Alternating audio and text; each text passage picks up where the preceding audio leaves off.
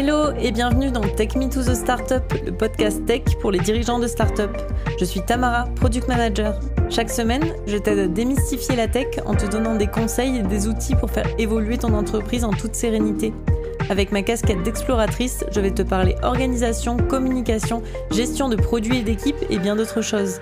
Si tu aimes le podcast, je t'invite à le partager et à en parler autour de toi. Et tout de suite, je te laisse écouter l'épisode du jour. Bienvenue dans ce nouvel épisode où j'ai envie d'aborder la gestion de la pression en startup. Le monde des startups peut être entraînant comme il peut être inconfortable. Alors, comment on fait pour le gérer? Comment faire pour favoriser une collaboration harmonieuse et maintenir la performance dans une startup tech? Pour commencer, j'aimerais aborder les différents profils de dirigeants. Car le profil des dirigeants joue énormément sur la dynamique d'équipe qui va en découler. Chaque type de profil a ses forces et ses faiblesses, et les connaître est essentiel pour maximiser le potentiel des équipes et donc de l'entreprise. Le premier type de profil, ça va être le dirigeant visionnaire. Ce type de dirigeant est connu pour son esprit innovant et sa capacité à voir au-delà de l'état actuel de l'entreprise. Il est souvent inspirant et capable d'articuler une vision claire pour l'avenir de la startup. Il va encourager une communication ouverte pour partager et discuter des détails opérationnels avec l'équipe. Il sera proactif pour organiser des sessions de brainstorming qui permettront de stimuler l'innovation et l'exploration de nouvelles opportunités. Par contre, il peut parfois avoir du mal à se concentrer sur les détails opérationnels et à gérer les tâches quotidiennes. Ce type de profil va avoir besoin d'un important soutien opérationnel et il va avoir besoin d'aide pour se concentrer sur la mise en œuvre de sa vision. Il sera intéressant de l'aider à définir des objectifs clairs et mesurables pour traduire sa vision en actions concrètes. Le deuxième profil de dirigeant, c'est le dirigeant analytique. Ce type de dirigeant est axé sur les données et les faits. Il attache une grande importance à l'analyse et à la prise de décision basée sur des preuves tangibles. Il peut être rigoureux dans son approche et veiller à ce que chaque décision soit prise de manière réfléchie grâce à des informations claires basées sur des données précises. Il va falloir mettre en place des processus d'évaluation réguliers pour analyser les résultats et ajuster les stratégies. Il va vouloir favoriser aussi l'apprentissage continu en encourageant la formation et le partage de connaissances. Par contre, il peut manquer de flexibilité et avoir du mal à prendre des risques.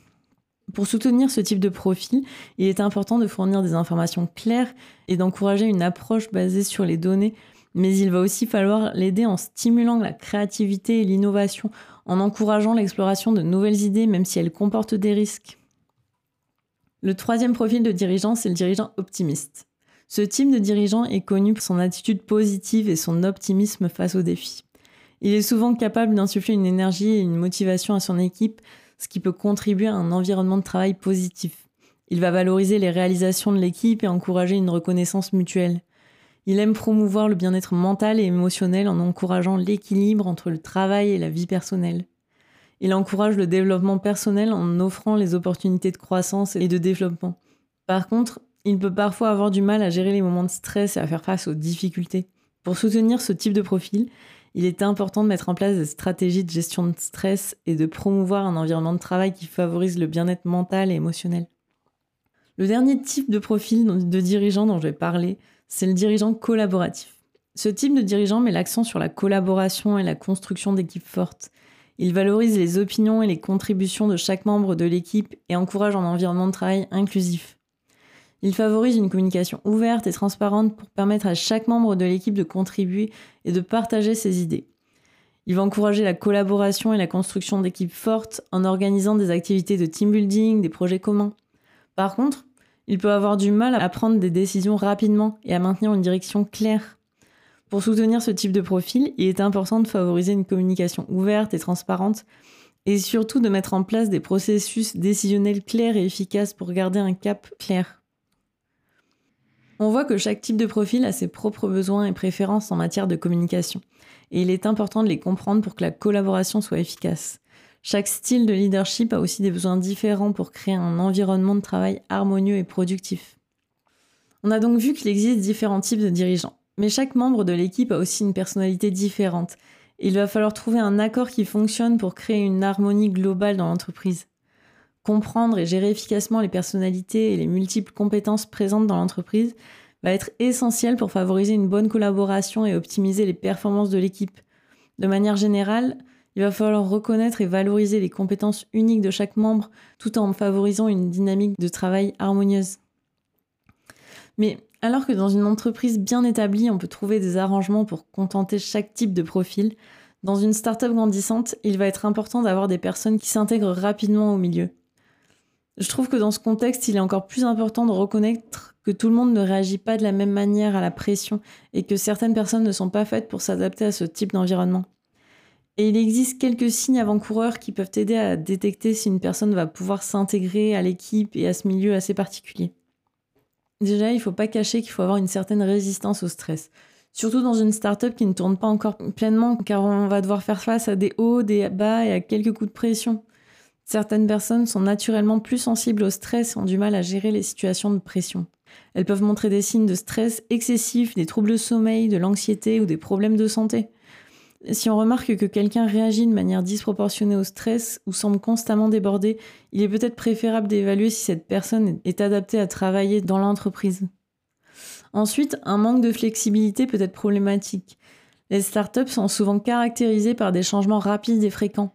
Si une personne a du mal à s'adapter à de nouveaux défis ou à changer de direction rapidement, ça peut indiquer qu'elle ne sera pas à l'aise dans un environnement de start-up. Les personnes qui préfèrent des structures et des processus clairement définis peuvent avoir du mal à s'adapter à l'incertitude et à l'évolution constante qui caractérise certaines startups. Ça peut aussi être un frein en fonction du milieu dans lequel ton entreprise évolue. La motivation personnelle peut aussi être un warning. Travailler dans une start-up exige souvent une grande motivation et une passion pour le travail. Si une personne ne montre pas d'enthousiasme ou d'engagement envers le projet, cela peut indiquer qu'elle n'est pas faite pour travailler dans ce type d'environnement. Les personnes qui ne sont pas motivées personnellement peuvent avoir du mal à faire face aux défis et à maintenir leur performance et leur motivation. D'ailleurs, l'ego est une très mauvaise source de motivation. Ces signes avant-coureurs ne sont pas figés et chaque personne est unique. Il faut bien prendre en compte le contexte global et se baser sur une évaluation approfondie des compétences, de la personnalité, de la motivation de chacun. Mais il est important pour toi d'être clair sur comment tu souhaites que tes équipes travaillent et ce que tu ne veux pas pour éviter les surprises plus tard. N'hésite pas à en discuter ouvertement dès le recrutement pour être en phase sur les préférences et les attentes de chacun. L'essentiel, c'est de trouver un équilibre entre les besoins de la personne et ceux de la start-up pour créer un environnement harmonieux et productif. Donc on a parlé des profils de personnes, mais dans cette dernière partie, j'aimerais aussi parler des stratégies pour gérer le stress et maintenir la motivation de l'équipe dans un marché en évolution constante et rapide. Déjà, on va pouvoir encourager la communication et la transparence qui va être essentielle pour maintenir une coordination fluide dans un marché en mouvement rapide. On peut encourager les membres de l'équipe à partager leurs préoccupations, leurs idées, leurs suggestions. On peut aussi organiser des réunions régulières pour discuter des priorités, des objectifs, des défis et s'assurer que tout le monde est informé et motivé. En encourageant la collaboration entre les membres de l'équipe, en favorisant l'échange de connaissances, on va aussi maintenir la motivation des équipes. On peut organiser des séances de brainstorming, des ateliers, des séances de partage d'expériences pour stimuler la créativité et l'innovation. Exploiter au mieux les compétences et les connaissances de chaque membre de l'équipe et les valoriser est aussi essentiel. On peut aussi mettre en place des méthodes permettant la flexibilité et l'adaptabilité qui sont essentielles pour maintenir la performance dans cet environnement. Encourager l'apprentissage continu va aussi aider à être à jour des dernières évolutions techniques, mais aussi suivre les concurrents. Les équipes seront ainsi mieux équipées pour faire face aux défis du marché. Et bien sûr, favoriser un environnement de travail positif qui permettra de maintenir la motivation et la productivité de l'équipe grâce à la reconnaissance, à la récompense des réalisations, en offrant des opportunités de croissance ou de développement, en promouvant une culture de soutien, d'entraide. Un environnement de travail positif où chacun sera bien aidera l'équipe à faire face au stress et à maintenir sa performance. En combinant toutes ces stratégies avec les connaissances acquises sur les différents profils, tu vas être mieux informé pour gérer la pression et maintenir la performance de ton équipe tout en étant réactif face au marché dynamique. Voilà, c'est la fin de cet épisode. N'oublie pas que la gestion de la pression demande du temps et de la pratique, mais en mettant en place des méthodes dès maintenant, en favorisant une culture de soutien, tu pourras mieux gérer les défis et maximiser les performances de ton équipe. Merci de m'avoir écouté. Je te donne rendez-vous la semaine prochaine pour un nouvel épisode.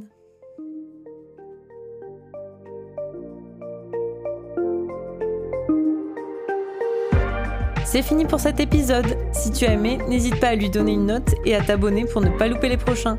Si tu souhaites échanger avec moi, tu peux me retrouver sur le compte Instagram Take Me to the Startup ou sur LinkedIn sous mon profil Tamara Gilbert. Merci et à très vite.